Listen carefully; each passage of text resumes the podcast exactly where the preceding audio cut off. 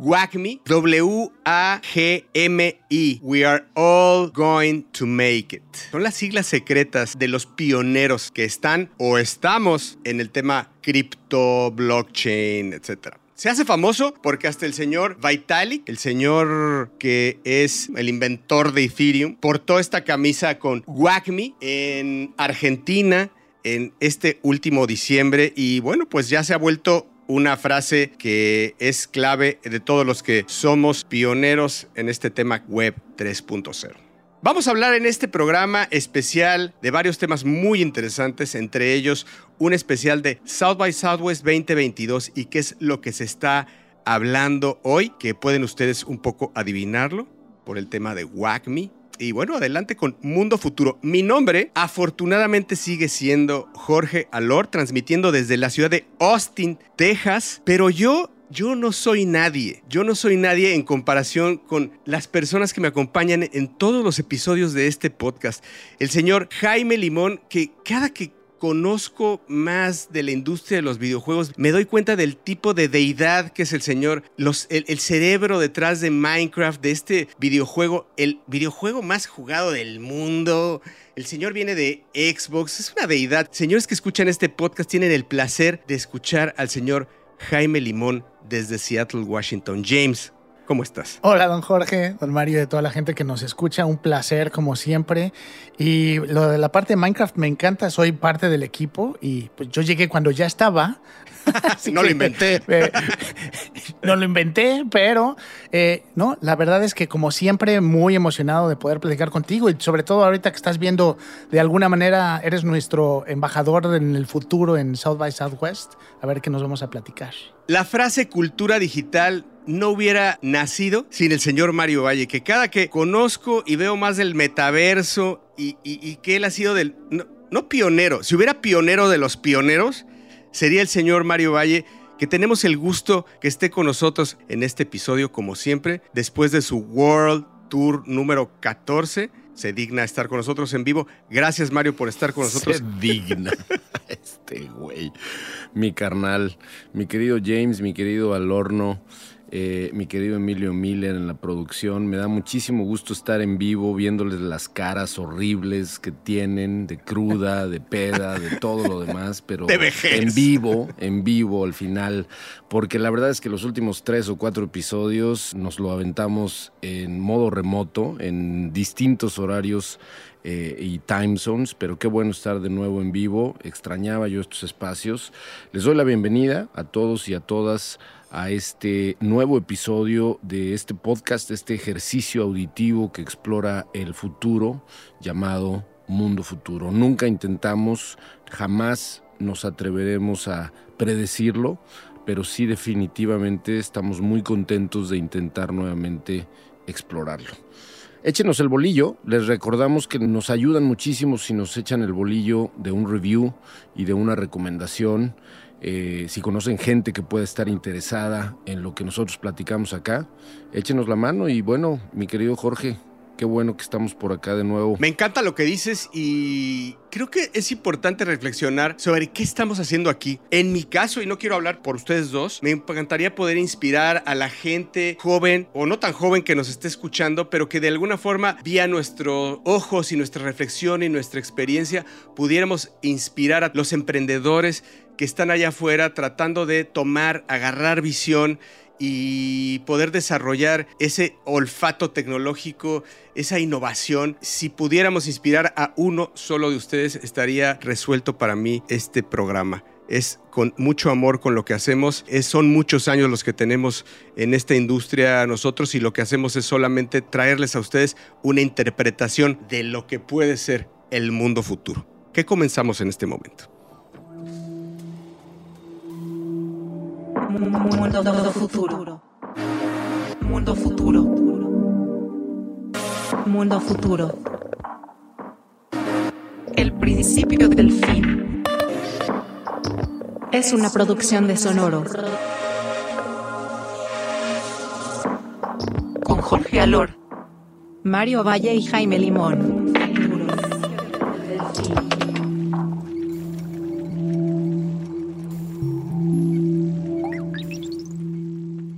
bueno, les platico que en mi caso es la octava vez que estoy acá por Austin en este festival de tecnología llamado South by Southwest, que para quien no sabe, eh, seguramente lo ha visto por ahí en algún momento, SXSW o sea, nunca lo van a haber escrito como South by Southwest, sino lo van a haber escrito como SXSW.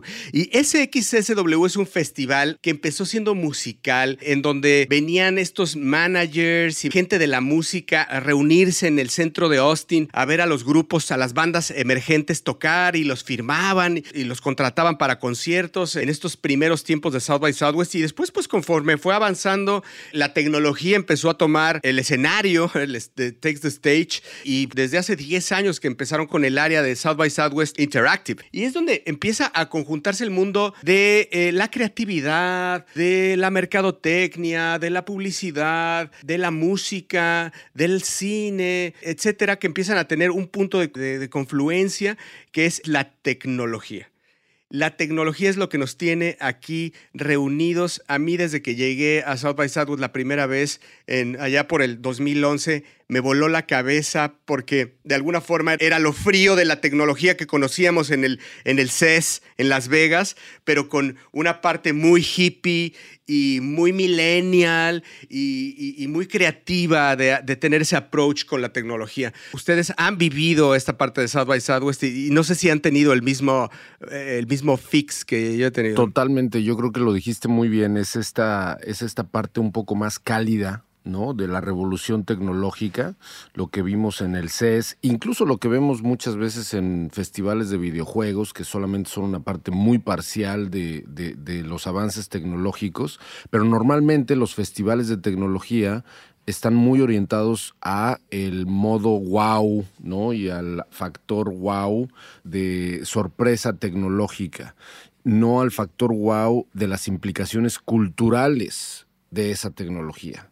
Y eso es lo que yo creo que caracteriza a South by Southwest y también es una de las cosas que me fascina. Y encima de eso tienes toda la parte de los independientes, ¿no? Porque así como hay todas estas presentaciones espectaculares de gente muy reconocida, gente que llena auditorios, tienes de pronto esos booths chiquitos, esas presentaciones pequeñas de un estudio de cinco personas, dos personas que están haciendo un proyecto y que en los siguientes dos años de pronto si son buenos, regresas y ya tienen un booth completo y ya están en el escenario principal, ¿no? Y los viste nacer ahí. Puede sonar Bitcoin, te puede sonar Foursquare y son cosas que han, de las que me vienen a la cabeza ahora que se han presentado en South by Southwest y que han funcionado. Entonces siempre está ese elemento, cada que estás viendo, como dices tú, a dos personas presentando un proyecto, tienes que estar pensando si es the next big thing que estás viendo, ¿no? Es, un foro increíble. Eh, no dejarán de imaginarse, ¿verdad?, que es el tema que roba escenario este año. Hemos visto, vaya, a mí me ha inspirado todos los años desde, desde hablar de datos, hablar de, de las redes sociales. Imagínense en 10 años que hemos visto ir y venir de temas. Este año, ¿qué creen que se robó la escena? Está difícil de entender, no sé, Mario se está atragantando con los hielos de su, whisky, pero, pero por ahí ya debe de tener una idea. O cripto, o metaverso, o algo parecido, ¿no? NFTs, desgraciadamente. O todo eso junto, ¿no? Absolutamente, todo el tema web 3.0 es lo que se roba absolutamente el escenario. Otra cosa que se roba el escenario es el futuro de la comida, ¿no? O sea, todo lo que está sucediendo con el, eh, este siguiente generación de, de, la comida. Y el otro es obviamente el tema de biotech y de todo el tema que tiene que ver con CRISPR y eso no menos importante, pero es increíble, ¿no? O sea, cómo son tres temas importantísimos. Vaya, Web 3.0 el futuro de la alimentación de los humanos y biotech juntos en un solo track de conferencias. Pero en este caso, quiero hablarles de un keynote. O sea, los keynotes en Side by Side se, los, se los dan a la gente, de verdad, a la gente más importante que curan, que en el momento es quien tiene la, la palabra y la voz cantante en el mundo. ¿eh? En los keynotes hemos visto a Obama, hemos visto a eh, Elon Musk, hemos visto a Jeff Bezos, hemos visto a mucha gente muy importante y es alguien que tiene algo que decir. En este caso, les voy a decir que fui a un keynote de un conocido de ustedes, de una persona ícono de los videojuegos en Latinoamérica y en el mundo. Y a mí me gustaría que me dijeran cuál es la experiencia que tienen con Reggie Phil Aime, que es conocido como Reginator o Reggie, nada más, y que ha sido eh, para ustedes, Jaime y Mario, que han hecho una carrera de sus vidas alrededor de los videojuegos, un ícono. Y si nos pueden explicar a nosotros, a mí y a los escuchas, ¿Quién es Reggie en este mundo? Yo creo que no hay una persona que haya crecido con videojuegos y sobre todo que haya jugado Nintendo y no escuche el nombre de Reggie, ¿no? No haya visto una presentación de Reggie, no haya escuchado alguna de sus eh, entrevistas hablando del, no solo del medio del entretenimiento y los videojuegos, sino de la cultura de una empresa. Y creo que eso es donde dejó muchísima marca en su tiempo en Nintendo, que estuvo muchos años. Era una persona que contrastaba mucho con todo este esta cultura donde la gente competía mucho, donde ya sabes, hablaba de destruir a la competencia y vamos a ganar porque nuestra plataforma es la mejor. Reggie siempre tenía un tono amable, siempre un tono enfocado en lo que hacía su empresa o la empresa donde trabajaba y el tipo de contenidos que estaban buscando y el tipo de entretenimiento que querían traer al mundo. Y creo que dejó una marca bien grande, tanto así que cuando decidió retirarse de Nintendo, toda la industria completa estuvo atrás de él, como reconociendo su trabajo. Recordándole a la amable escucha que Reggie fue el básicamente el CEO de Nintendo por muchos años. En Américas, porque acuérdense que Nintendo, digamos, se divide siempre en Nintendo y lo que hace Nintendo en Japón y Nintendo en el resto del mundo. Bueno, pues efectivamente Reggie era Nintendo en el, en el resto del mundo, ¿no? Y era la cara de Nintendo eh, para el resto del mundo, efectivamente. Y una de las cosas que definitivamente a mí me gustaron muchísimo de haber conocido a, Reggie, porque efectivamente, como dice Alor, nosotros lo, lo conocimos por ser parte de la industria, es humildad, ¿no? Una persona brillante, una persona que ya era leyenda viviente y con quien podías platicar de cualquier tema. Y alguien que creyó firmemente, él viniendo del Bronx, creyó firmemente en los mercados emergentes. Yo me acuerdo que muchas de las pláticas que él y yo tuvimos muy, muy al principio, cuando el Electronic Game Show, se acordarán, apenas comenzaba, nosotros tuvimos la fortuna de convencer a Nintendo para que hiciera un lanzamiento del Nintendo DS, del primer Nintendo DS, el primer evento al público en donde se presentó el primer Nintendo DS tras bambalinas no fue 3, no fue Gamescom, no fue ningún evento de videojuegos internacional, fue el Electronic Game Show del 2004. Y ahí es donde Reggie viene y da un keynote y le da la bienvenida tanto a consumidores como a fans, como a gente de retail y de la industria. Y ahí es donde me toca platicar con él a qué grado él creía en Latinoamérica. Y él creía en Latinoamérica no nada más desde el punto de vista de consumo, sino desde el punto de vista de desarrollo, que ya para entonces yo estaba muy emocionado y muy entusiasmado con la oportunidad tremenda que tenía Latinoamérica para desarrollar videojuegos. Y es un visionario, es todo un visionario.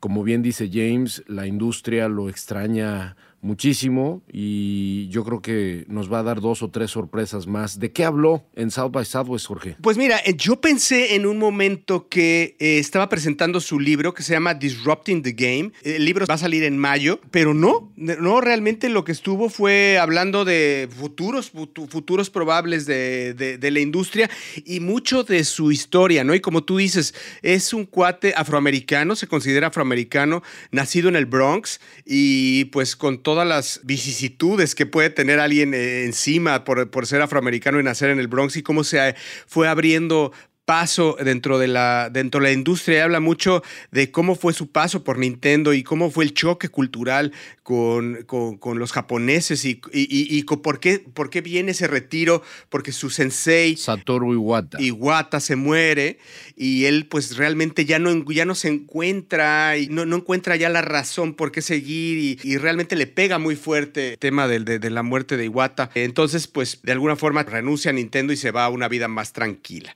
Pero me me interesa mucho platicarles que una de las primeras cosas que dice Jaime, no me dejará mentir, pero dice, yo no le creo a Facebook.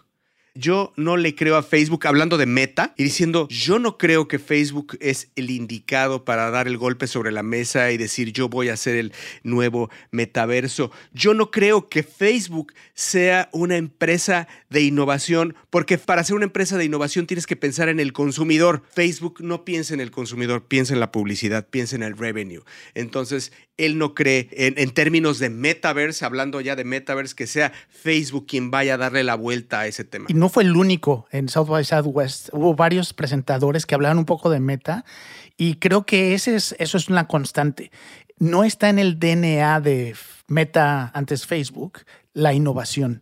¿no? Están tratando de adquirir innovación, se están llevando muchísima gente a que trabaje con ellos, pero no está en el DNA y él lo entiende bien, yo que Reggie lo entiende muy bien viniendo de juegos, porque hoy queda más claro que nunca que las primeras reglas, quien va a establecer, quien entiende cómo puede ser un metaverso, son quienes han estado trabajando en videojuegos. Ahí le va una Mario. Algo que no cree Reggie es en el VR. No cree en los lentes que hoy hay. Él cree en el AR. Él sigue creyendo y, es un fan del Pokémon Go y quiere seguir eh, explorando. Y él dice que no solo el mundo de los videojuegos, sino que the next big thing y, y the next disruption es AR, no VR, ¿no? Y es alguien que se tiene los pantalones para plantarse en una conferencia de South by Southwest y decir, no creo en el VR creo en AR. Interesante postura, definitivo. Y muchas veces lo hemos hablado acá, ¿no? Definitivamente AR y XR, ¿no? La, la, realidad mixta, yo creo que definitivamente pinta más como para ser lo que verdaderamente cambia el mundo,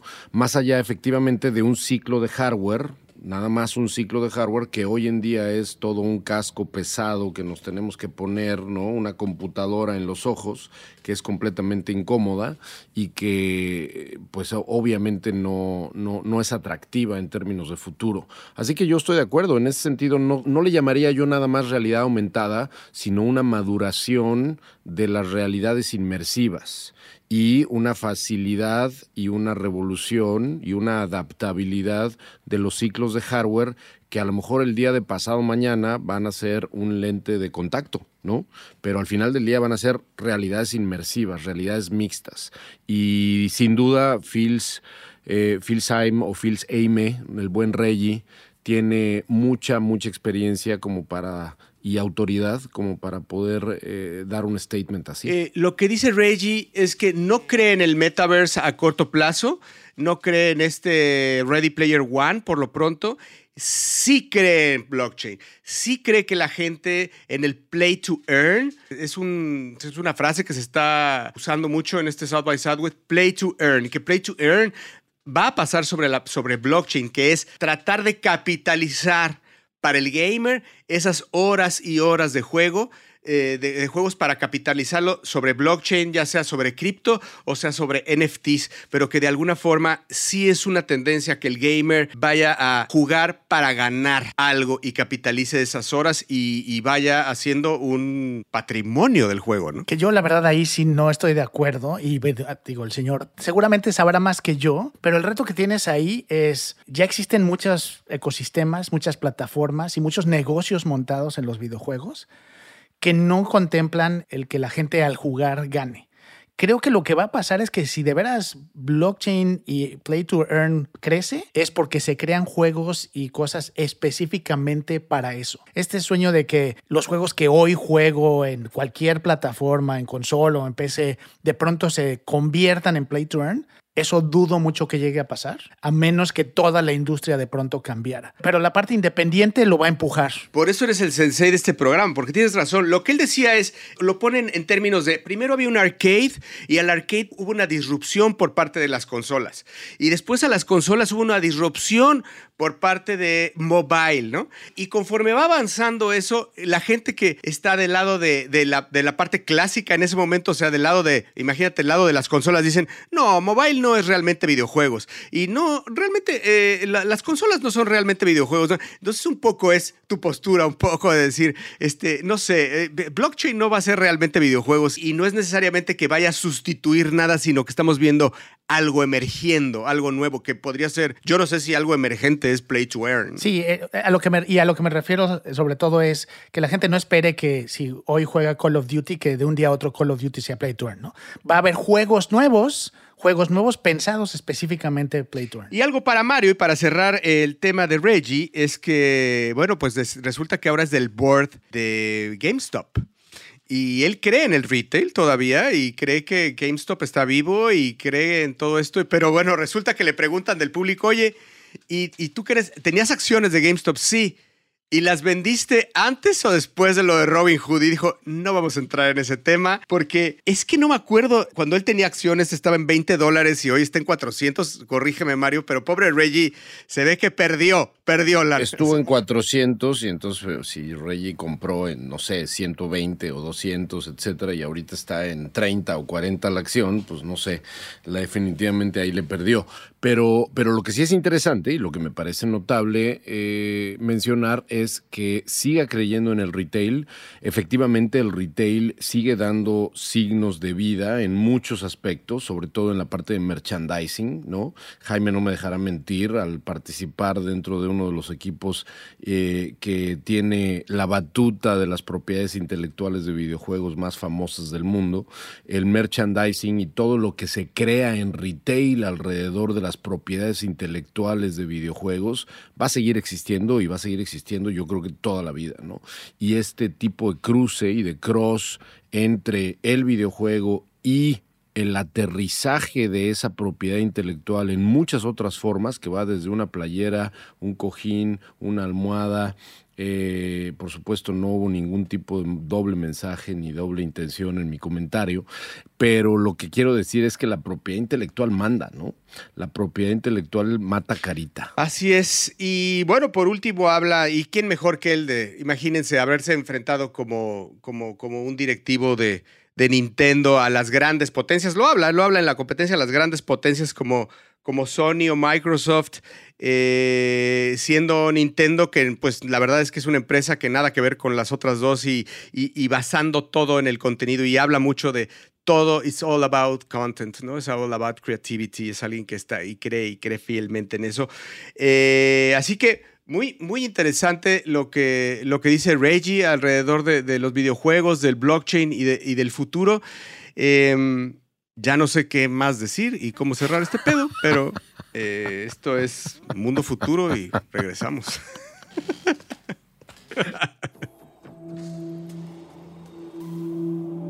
Mundo futuro. Y a partir de eso que está diciendo el buen Jorge, es que yo les voy a contar de que estoy jugando un videojuego.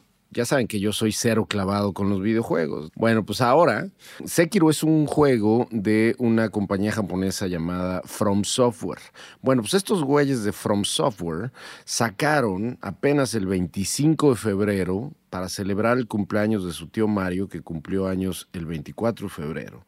Estos señores Queremos saber cuánto. 30. Eh, estos señores sacaron el juego llamado Elden Ring.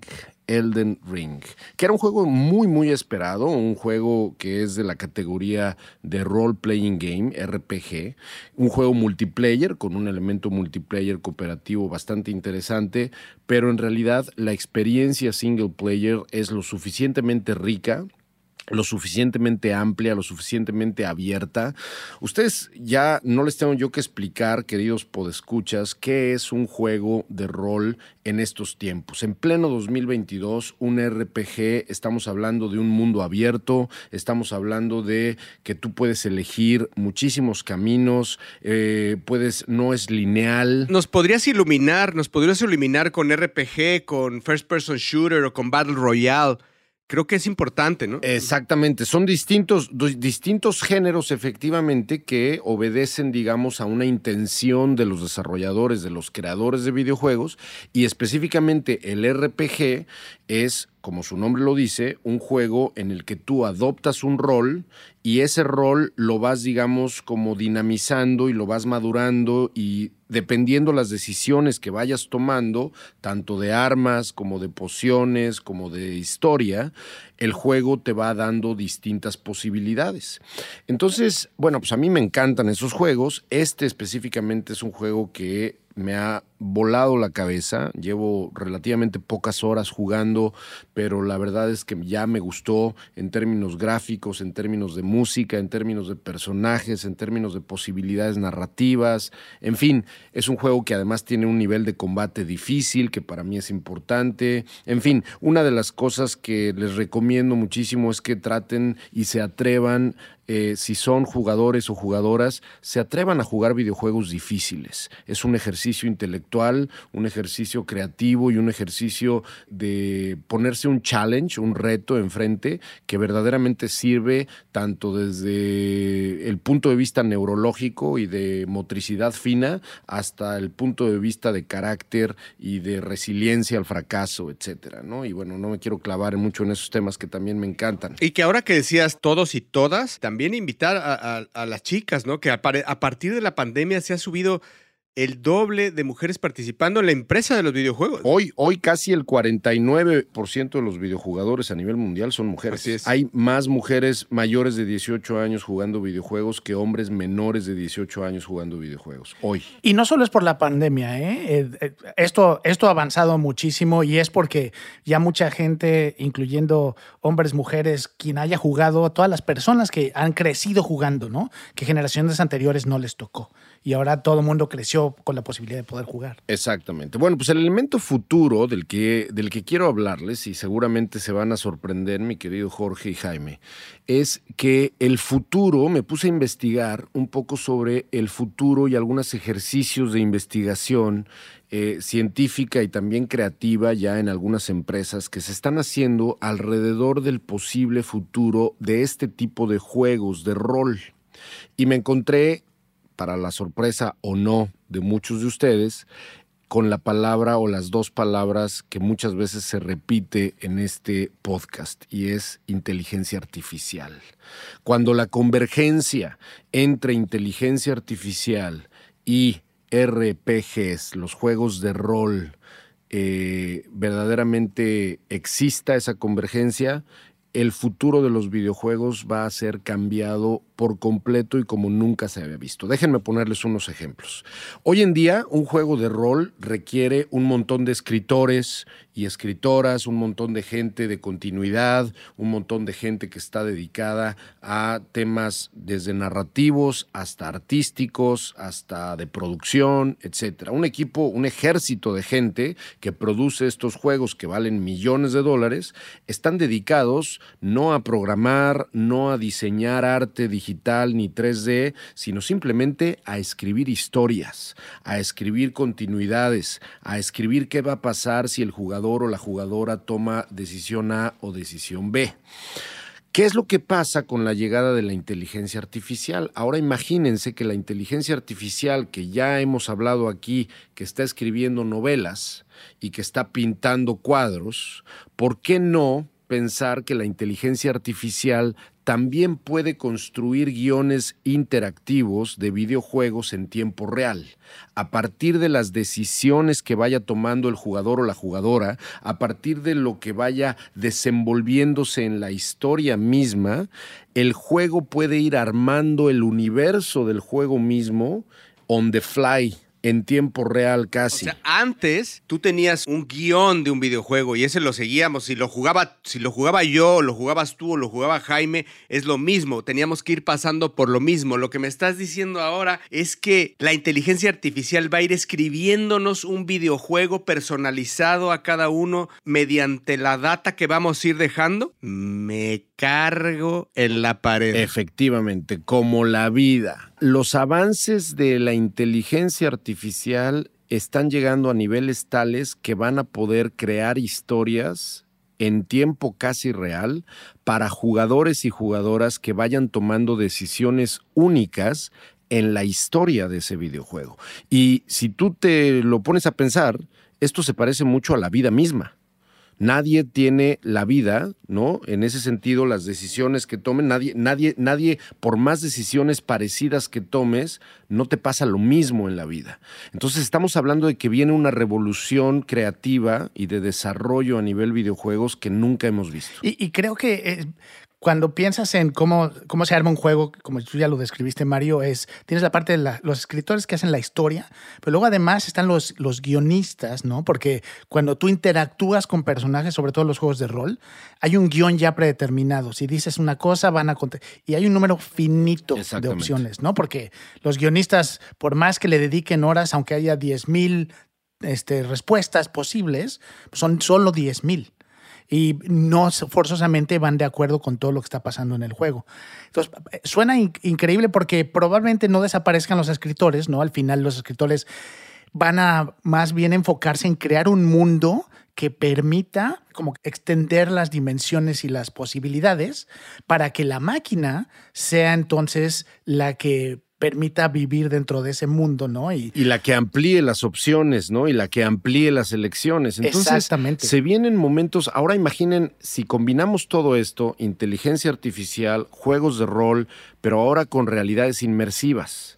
Ahora con realidades, con realidades en las que estás en realidad dentro de un juego, ¿no? No estoy hablando necesariamente de realidad virtual, sino estoy hablando de efectivamente lo que estamos, o sea, se puede ser realidad aumentada, realidad mixta, realidad virtual, pero si estamos hablando de una experiencia de videojuego de rol que te tiene dentro de un mundo y además ese mundo se va construyendo a sí mismo a partir de tus propias decisiones, pues vámonos, vámonos todos en orden a la chingada. Y sabes qué, encima de eso, sí, hoy los juegos que ya existen te permiten tener ciertas relaciones emocionales con personajes, ¿no? Porque yo conozco gente que ha jugado, por ejemplo, Gears of War, ¿no? Y en Gears of War se muere un personaje. Y yo conozco gente acá, super gamer, super densa, que lloró. Lloró cuando se murió ese personaje en el juego. Ahora imagínate dedicar horas y horas compartiendo con un, un NPC, que son estos personajes que no juegan, sino que están, que están acompañándote nada más. Exacto, es la, es- están desarrollados por el juego, no es una persona.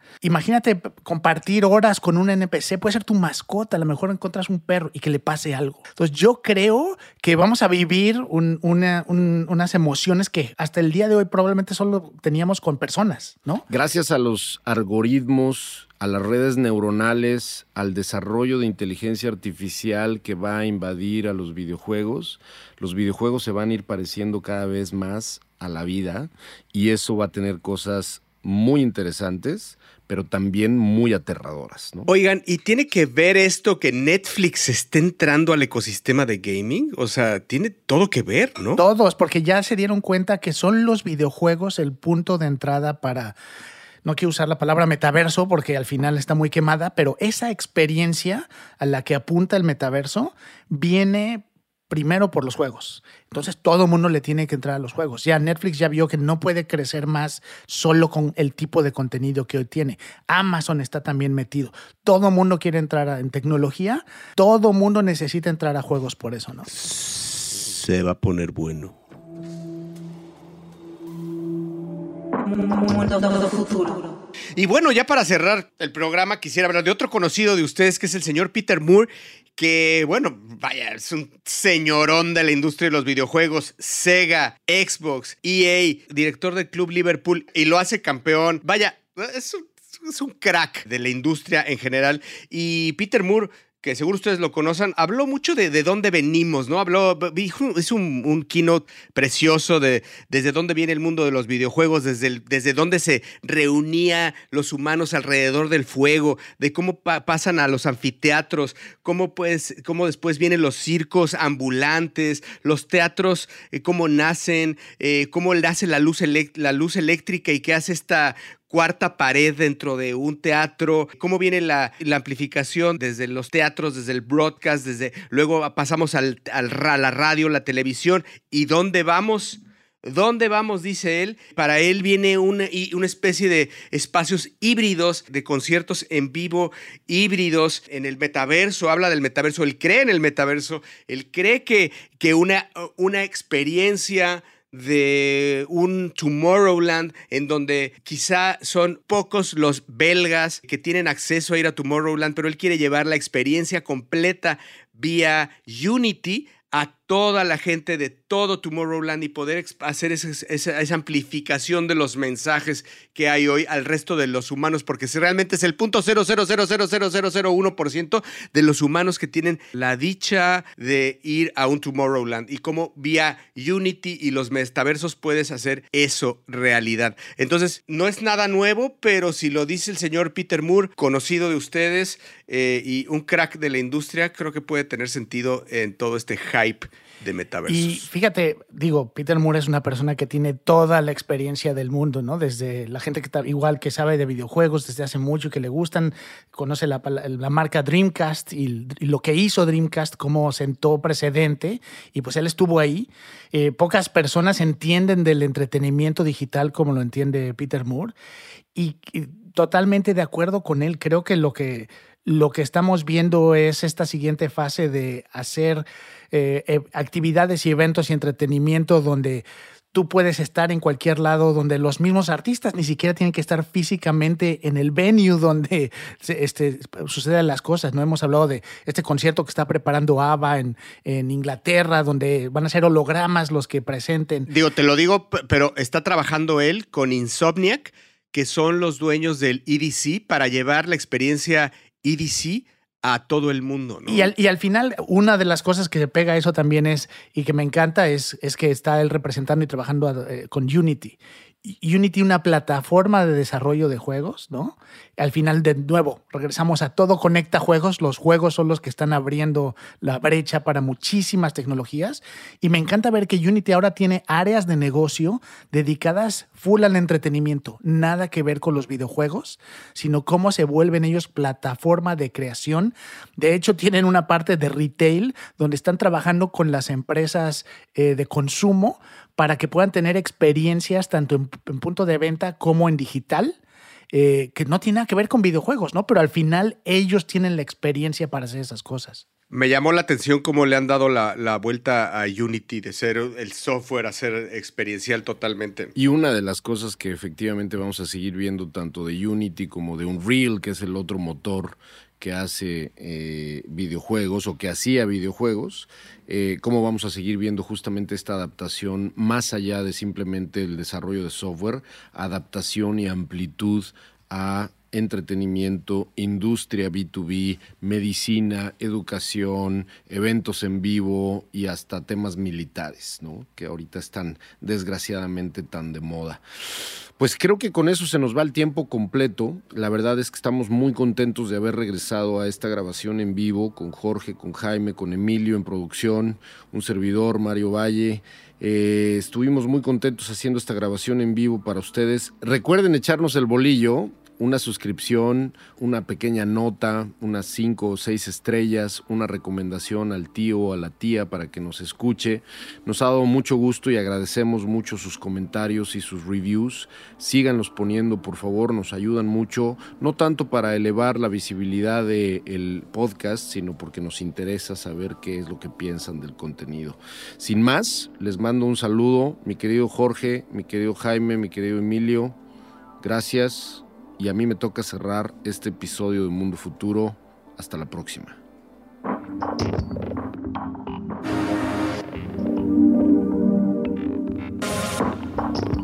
Mundo Futuro. Mundo Futuro es una producción de Sonoro. Suscríbete a Mundo Futuro en Spotify, Apple Podcasts o en tu plataforma predilecta de streaming.